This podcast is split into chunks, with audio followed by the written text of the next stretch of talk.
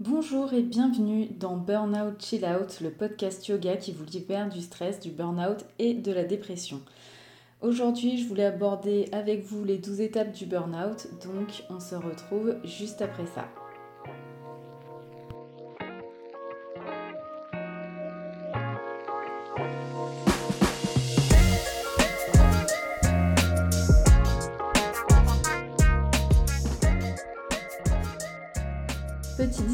Quand même avant de commencer, je voulais juste vous signaler que ceci est mon premier podcast.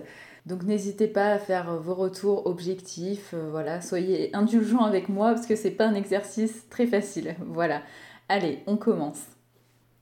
Alors d'après une étude réalisée début 2022 par Opinionway pour le cabinet Empreinte Humaine, c'est 34% des salariés qui seraient en burn-out, dont 13% en burn-out sévère. Ça représente quand même 2,5 millions de personnes en France. Il faut savoir que ça touche les salariés, mais aussi les indépendants et les entrepreneurs. Le phénomène du burn-out, en fait, n'est pas nouveau. Il a été étudié à partir de 1974 par le psychologue et psychothérapeute Freudenberger. En fait, il a commencé à travailler sur euh, la théorie des 12 étapes du burn-out quand il s'est intéressé aux personnes qui accompagnaient des euh, toxicomanes sur le chemin de la guérison. Et en fait, il a établi ce schéma que voilà, les, personnes qui étaient en, épuisement professionnel passaient successivement par 12 euh, phases bien définies. Donc je vous propose aujourd'hui qu'on voit en détail euh, ces 12 étapes du burn-out. L'étape numéro 1, on pourrait un peu la décrire comme euh, une détermination à réussir. En fait, on cherche à se prouver quelque chose de manière obsessionnelle dans le travail. C'est-à-dire qu'on fait, on fait du, bon travail une obsession, on veut absolument réussir, c'est vraiment un objectif. Donc on peut dire que c'est des traits communs à des personnes qui ont relativement peu confiance en elles. On veut absolument faire ses preuves. Donc on accepte de plus en plus de missions, on dit oui à tout. Euh, et donc là, on est plutôt... Euh, c'est typiquement le cas quand on, quand on accède à une nouvelle fonction ou un nouveau travail on est vraiment dans une phase enthousiaste, une phase vraiment ascendante, où là vraiment on se sent super fort, invincible, et on veut vraiment montrer à tout le monde que qu'on est la personne qu'il faut pour faire euh, ce travail. Bon, on peut ici je vais parler vraiment de l'épuisement professionnel puisque c'est celui que je connais à titre personnel, mais je pense que ça doit être également la même chose euh, quand on subit un épuisement euh, parental par exemple, où euh, je pense qu'on doit donner tout notre possible pour faire plaisir à nos enfants, etc. Mais bon, je ne vais pas m'étaler sur ce sujet parce que n'ayant pas d'enfant moi-même, je ne sais pas, je ne connais pas cette situation, donc euh, je vais me cantonner à l'épuisement professionnel. Donc pour la première phase, on veut réussir, on veut prouver qu'on est le meilleur, donc on donne son maximum au travail, et on espère combler un espèce de, manque de confiance en soi et en fait on attend une sorte de, reconnaissance on va dire de la hiérarchie et euh, des collègues et euh, voilà ce qui nous emmène ensuite sur la phase numéro 2. Donc comme à la phase numéro 1, on a accepté plein de nouvelles responsabilités, plein de nouvelles tâches, on a un petit peu surchargé notre emploi du temps et donc là, ça va être l'intensification de notre charge de travail on va se retrouver avec de plus en plus de choses à faire, euh, avec des délais de plus en plus serrés. Et euh, peut-être on va peut-être commencer à se retrouver un petit peu sous l'eau avec toutes ces nouvelles tâches. Mais comme de toute façon on ne sait pas dire non et qu'on veut vraiment euh, être le meilleur ou montrer qu'on est capable, notre charge de travail va s'intensifier jusqu'à devenir éventuellement trop forte pour nous. Et surtout, le truc, c'est qu'on ne veut pas déléguer en aucun cas, enfin on veut montrer qu'on est faible. Donc on ne, délègue, rien, euh, on garde tout pour nous, on veut surtout pas partager la responsabilité, pas par euh, orgueil, hein, mais vraiment parce qu'on veut prouver qu'on veut bien faire. En fait, le truc avec cette étape 2, c'est que vraiment, dans notre tête, c'est vraiment pas possible d'échouer. On veut tout garder sous le contrôle, on veut surtout pas déléguer ou partager la responsabilité parce que c'est à nous qu'on a demandé de le faire, c'est nous qui nous sommes proposés, c'est nous qui avons accepté. Donc, euh, ce qui veut dire que la hiérarchie nous fait confiance et on peut vraiment pas se permettre de décevoir toutes ces personnes qui comptent sur nous. Donc, en fait, on n'arrive vraiment plus à lâcher prise sur le travail Et, et, du coup, ça se traduit aussi dans notre vie personnelle, puisqu'on commence à regarder les emails le soir, le week-end. on n'arrive plus à se déconnecter parce que du coup, on a l'impression que si on ne répond pas présent euh, si jamais, dans l'éventualité où il se passe un incident, euh, la Terre va s'arrêter, le monde va s'arrêter, il va se passer une catastrophe, euh, ça va vraiment être la fin des haricots. En fait, ça va découler après sur l'étape numéro 3 où on commence à oublier complètement de prendre soin de soi au profit du travail. Donc au bout de plusieurs euh, semaines, mois, voire années dans cette situation, là les niveaux de stress euh, et euh, d'hormones du stress, donc l'adrénaline et le cortisol, commencent à devenir très très élevés dans l'organisme. Et du coup, on se rend compte que notre travail qui nous procurait tant d'enthousiasme et de satisfaction au début, là, ça commence à devenir une source d'angoisse et de stress permanente. Donc là, les relations avec les collègues, euh, peut-être avec qui vous entendiez bien au départ, ça commence à dégénérer parce que du coup, ça génère en vous des sentiments et des comportements qui ne vous ressemblent pas. Donc, comme euh, tout ça génère encore plus un manque de confiance en vous, euh, vous vous sentez agressé à la moindre remarque ou au moindre fait et geste éventuellement des autres vous vous sentez paniqué, vous vous sentez menacé dès qu'il y a un conflit qui survient, donc un conflit avec les autres ou avec vous-même, ou dès qu'il se passe quelque chose qui sort un peu des rails, là ça devient panique à bord, euh, vous savez plus comment réagir, vous savez plus quoi faire, vous êtes comme euh, scotché sur place. Du coup, alors euh, bon bah c'est pas grave, on continue comme on, comme on avait commencé, on nie tout ça, on l'évite, on met tout sous le tapis comme on dit. Et donc là, on commence à avoir des désaccords internes qui émergent, qui nous emmène à la phase numéro 5, où là, euh, on commence à remettre en cause ou carrément perdre ses valeurs personnelles, parce que euh, là, on commence à se sentir carrément en danger au travail. C'est-à-dire qu'on redouble d'efforts pour maintenir la tête hors de l'eau et là, on se bat clairement avec nous-mêmes.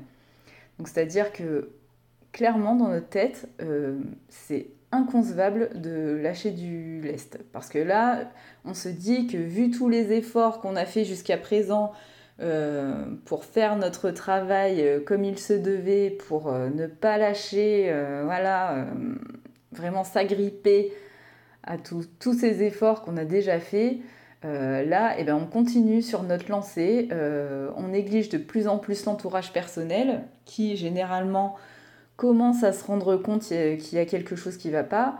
Je sais pas, mais moi personnellement, euh, quand je rentrais tous les soirs en pleurs, sans raison apparente, juste je racontais ma journée où il s'était a priori rien passé de grave, mais alors je fondais en larmes de manière automatique tous les soirs. Euh, dès que j'avais mes parents au téléphone, pareil, dès que ça commençait à parler du travail, hop, on, fond en larmes, il n'y a plus rien qui va et c'est le craquage. Mais on continue quand même parce qu'on dit que ça va passer, c'est une période difficile. Donc euh, les temps de repos, ça paraît complètement superflu, inutile, voire même on se dit que c'est du temps perdu qu'on pourrait utiliser à meilleur escient pour essayer de résoudre les problèmes qu'on a au travail euh, et comment on va faire pour résoudre euh, telle ou telle situation qui se pose à nous. Voilà, donc là, clairement, le repos n'est plus à l'ordre du jour. Là, on veut juste travailler, accomplir, accomplir les objectifs.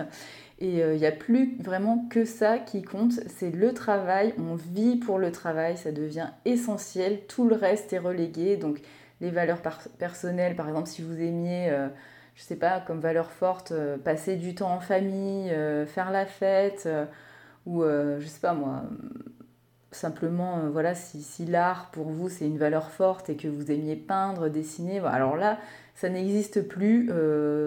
et même, j'ai envie de dire, on ne sait même plus ce qui est important pour nous. Parce que là, à ce moment-là, il n'y a plus que le travail qui compte. Donc euh, toutes les autres valeurs, la liberté, euh, l'écologie, je ne sais pas, Je vous invite à regarder une liste des valeurs sur, sur Internet, on en trouve pas mal, ça peut vous aider. Euh, mais alors de là, de toute façon, il n'y a plus rien qui compte, il n'y a plus que le travail et les objectifs, il faut y arriver, il faut passer la mauvaise passe, donc on oublie tout, on perd les valeurs perso, et, euh, voilà, euh, on attend juste que, que l'œil du cyclone, le cyclone tout court, s'éloigne pour passer à autre chose. Alors à l'étape 6, en fait, c'est là où l'entourage commence vraiment à se poser des questions parce que du coup, euh, votre famille, vos amis voient que euh, vous, êtes de plus, vous êtes carrément absent euh, de leur vie ou, les rares interactions que vous avez avec eux, ça se termine par des disputes, des larmes, enfin bon, que des choses négatives quand vous leur parlez, quand vous les voyez, ce qui est normalement à ce stade-là devenu très rare.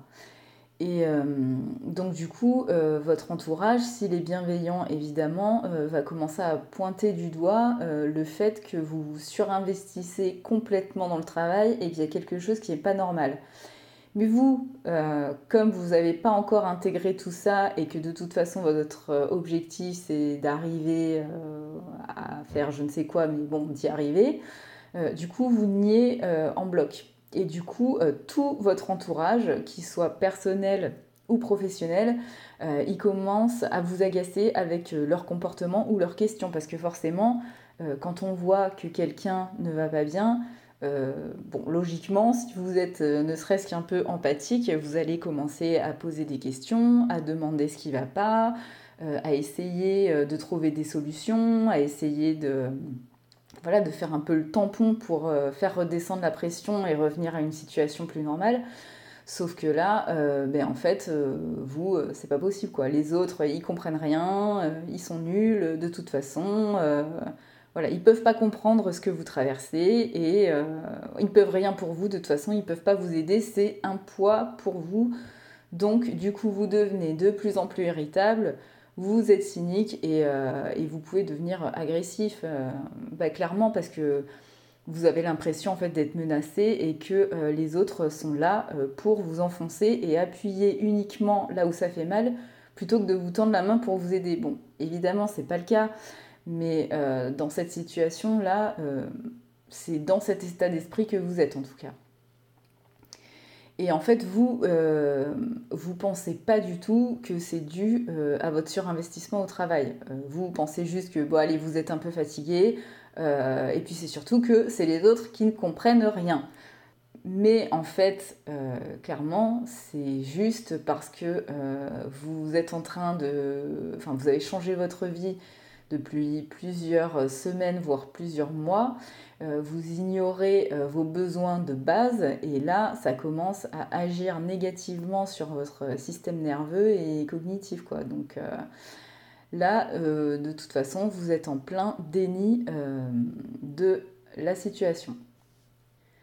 Comme les personnes autour de vous, vous les considérez plus comme un poids qu'autre chose, parce que vous avez l'impression qu'elles vous tirent vers le bas, qu'elles ne peuvent pas vous aider, euh, qu'elles vous embêtent en fait. Elles vous embêtent plus qu'autre chose, elles vous laissent pas vous reposer, elles, ne comprennent pas votre investissement au travail. En fait, à ce stade-là, donc l'étape numéro 7, euh, vous avez quasiment plus de vie sociale parce que de toute façon, vous en avez plus envie. Et puis de toute façon, vous en êtes euh, simplement plus capable parce que la moindre interaction avec quelqu'un d'autre vous fatigue, vous énerve. donc là, à ce moment-là, les niveaux de stress, ils sont euh, toujours en augmentation, enfin, ils touchent les plafonds là. Et du coup, euh, comme vous ne savez pas, enfin, vous ne savez plus trop comment réagir, c'est à ce moment-là qu'en fait certaines personnes commencent euh, à consommer de l'alcool, voire des drogues, voire des médicaments, à dose plus ou moins forte pour essayer d'apaiser ces symptômes, en fait, pour essayer de de plus rien ressentir parce que la vie euh, telle qu'elle est à ce moment-là, c'est vraiment très compliqué vu qu'il n'y a plus aucun plaisir. Ce n'est que, euh, ce n'est que du sentiment négatif. Euh, on commence un peu à plonger dans le désespoir. Donc forcément, quand on boit un coup ou quand on prend de la drogue ou peut-être déjà des anxiolytiques, des antidépresseurs, attention à ne pas prendre sans surveillance médicale, hein, je le dis quand même au cas où. et ben là, on a l'impression que on se repose, de toute façon plus rien ne nous atteint. Donc euh, voilà, c'est ce qui explique que certaines personnes se réfugient là-dedans. Bon, évidemment, c'est pas une solution parce que déjà, euh, on n'agit pas à la cause, à la source du problème. Et puis en plus, bah, on est d'accord que euh, bon, quand on met de la drogue ou de l'alcool à forte dose, ça fait plus de mal que de bien. Donc en plus, là, vous commencez à détruire, à vous détruire, enfin, vous continuez plutôt à vous détruire physiquement et mentalement. Donc, et dans tous les cas, vous repliez, euh, enfin ça vous pousse à vous replier davantage sur vous-même, donc c'est clairement pas la solution. À l'étape 8, comme vous continuez euh, lentement mais sûrement votre descente aux enfers, là vous commencez à adopter des comportements euh, clairement anormaux.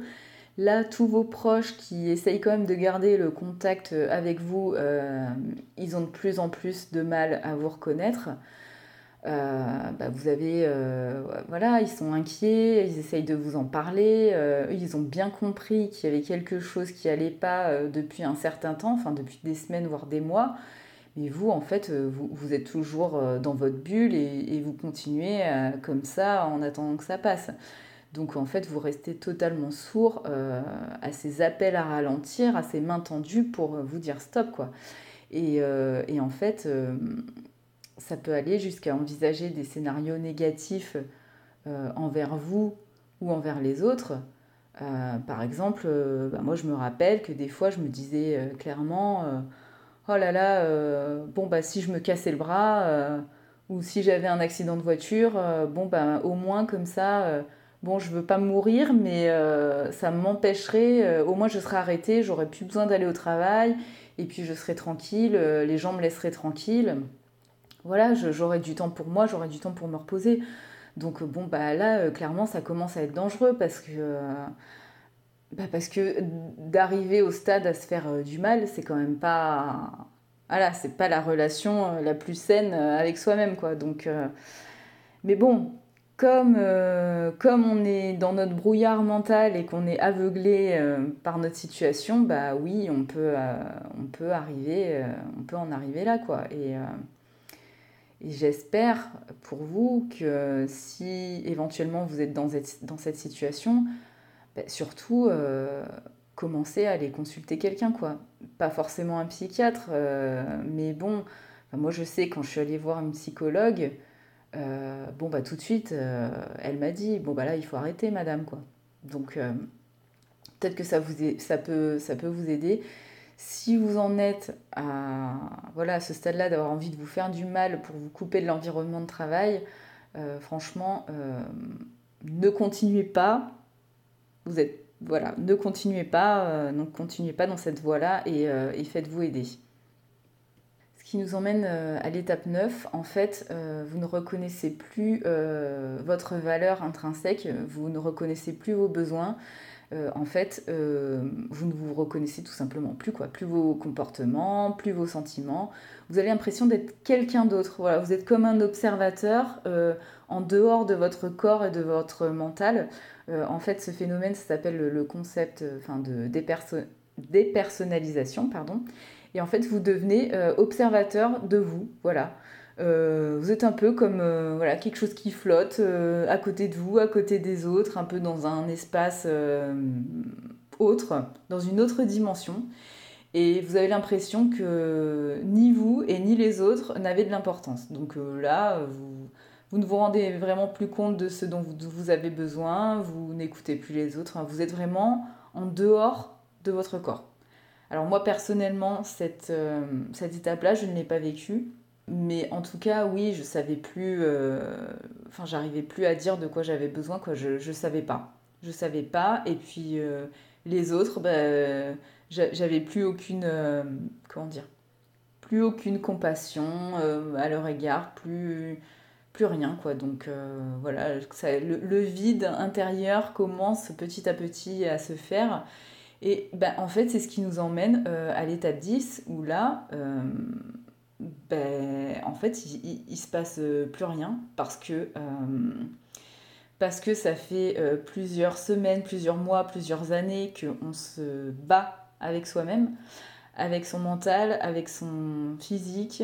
Et là, en fait, euh, au bout de, toutes ces étapes, euh, vous commencez à être vraiment fatigué, quoi. Vous êtes euh, épuisé.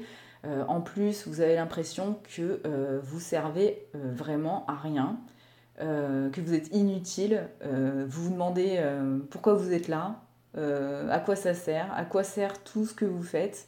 C'est là que, fait, les comportements à risque ont toutes les chances d'apparaître parce que là, on cherche à remplir notre vide intérieur pour oublier toutes ces sensations, toutes ces sensations pardon, désagréables. Donc, bah, par exemple, euh, devenir euh, boulimique, anorexique, excès d'alcool, de, drogue, de médicaments. Euh, là, vraiment, c'est tout ce qui peut remplir à l'intérieur et nous donner la sensation d'exister autre que, que, par notre travail, du coup, est une bonne, enfin, apparaît comme une bonne solution. C'est, c'est pas le cas évidemment, mais voilà, on commence voilà, à entrer dans une période de vide, ce qui débouche euh, sur notre étape 11, qui est donc l'entrée dans la dépression, où là, donc c'est l'avant-dernière phase de, avant l'épuisement professionnel. Là, on se retrouve dans un état dépressif parce qu'on n'a vraiment plus envie de rien, il n'y a plus rien qui a d'intérêt, euh, on n'a plus aucun espoir dans l'avenir, euh, on se sent incertain, perdu, inquiet, euh, abattu, on a l'impression que la situation va jamais s'améliorer et puis de toute façon on ne sait pas comment faire. Il se passe plus rien, quoi, c'est encéphalogramme plat. Ben là, à ce moment-là, il y a, certaines personnes qui peuvent éventuellement avoir des tendances suicidaires qui se manifestent. Encore une fois, euh, si c'est votre cas, à cet instant, je vous engage très fortement à consulter d'urgence euh, votre médecin généraliste, euh, un psychiatre, un psychologue pour parler de tout ça parce que, parce que voilà, c'est pas une vie de rester dans cet état-là et puis il y a quand même des solutions pour vous aider. Donc ne, restez pas, en dépression quoi. Euh, même si euh, je sais qu'on peut tomber sur des médecins qui sont pas compréhensifs, euh, il faut pas s'arrêter là. Ne vous arrêtez pas un seul médecin, ne vous arrêtez pas un seul psychiatre. voilà, moi j'en ai vu plusieurs qui ont fait des réflexions plus ou moins désobligeantes sur mon état. bon, bah voilà, après, malheureusement, j'ai envie de dire, ça fait partie, ça fait partie du process et euh, trouver quelqu'un d'autre, trouver quelqu'un d'autre qui saura vous écouter, euh, qui, comprendra par quoi vous traversez. Et, euh, et voilà, et continuer à chercher jusqu'à ce que vous trouviez quelqu'un de bien. Il y en a, ça arrive, ça existe. Donc perdez pas espoir. et puis, donc finalement, étape numéro 12, bon bah là ça y est, on est en burn-out. vous êtes officiellement reconnu en épuisement professionnel. Donc là, on s'écroule euh, complètement hein, sur le plan physique euh, et ou mental. Euh, donc là, il y a vraiment différentes, différents symptômes, différentes manifestations selon les personnes. donc dans mon cas particulièrement, ça n'a pas été extrêmement sévère parce que parce que voilà, j'étais épuisée, donc je pense aussi que j'ai pas, j'ai pas poussé le bouchon aussi loin que j'aurais pu. Mais euh, mais il y a vraiment des personnes qui peuvent se rendre malades euh, au point d'aller euh, jusqu'à l'hospitalisation quoi. Enfin voilà le notre, notre mental a le pouvoir de nous rendre malades physiquement quoi. J'en suis convaincue pardon. Donc donc là voilà encore une fois je répète mais ne prenez pas le risque d'aller jusqu'à l'hospitalisation consulter un professionnel de santé euh, de manière urgente. Quoi. Euh, je pense que de plus en plus, euh, on est de plus en plus familier avec le burn-out parce que forcément depuis le Covid et, avec le nombre de personnes, enfin 2,5 millions de personnes touchées par, ça, de plus en plus, les, médecins sont de plus en plus formés à ça et puis il y a des coachs, il y a des accompagnants, voilà. Donc pour finir, en fait, euh, je, vais, terminer avec une citation euh, du livre de Freudenberger qui s'appelle L'épuisement professionnel, la brûlure interne, qui résume bien, je trouve, euh, l'état de burn-out. Donc je cite Les gens sont parfois victimes d'incendies, tout comme les immeubles. Sous la tension produite par la vie dans notre monde complexe, leurs ressources internes en viennent à se consommer comme sous l'action des flammes, ne laissant qu'un vide immense à l'intérieur même si l'enveloppe externe semble plus ou moins intacte. Voilà, donc citation qui résume bien hein, euh, ce, feu intérieur qui consume pendant des mois, des années. Donc, euh, on arrive à la fin euh, de cet épisode. Donc j'espère qu'il vous aura été utile, que vous aurez appris des choses et surtout si vous vous retrouvez dans l'une ou l'autre de ces descriptions, voilà, n'attendez pas. je sais que l'être humain est plus sensible euh, quand il faut se guérir plutôt que quand il faut prévenir. Mais euh, voilà, si ça peut vous aider, euh, il y a des personnes qui existent, qui sont compétentes voilà, pour vous aider. Si vous avez envie d'apprendre des solutions naturelles pour vous libérer du stress, de l'anxiété, je vous invite à aller visiter euh, mon site internet qui s'appelle yoga-renaissance.com. Euh, vous trouverez des ressources donc, pour vous détendre euh, naturellement, donc notamment avec des exercices de yoga, de respiration, de méditation, plus des conseils pour retrouver un bon sommeil, pour favoriser votre bien-être de manière générale. Si ça peut vous aider, voilà en tout cas, moi, ça m'a aidé. Donc, n'hésitez pas. Et puis, euh, je vous remercie de m'avoir écouté. Je vous dis à très vite euh, pour un nouvel épisode. Euh, prenez soin de vous, même si je n'aime pas cette formulation depuis le Covid. Mais voilà, n'attendez pas, n'attendez pas trop pour, prendre soin de vous parce que personne ne le fera à votre place. Voilà, donc je vous dis à très vite pour un nouvel épisode. Euh, ou sur mon compte Instagram où je publie quotidiennement des astuces pour vous libérer du stress au quotidien. A bientôt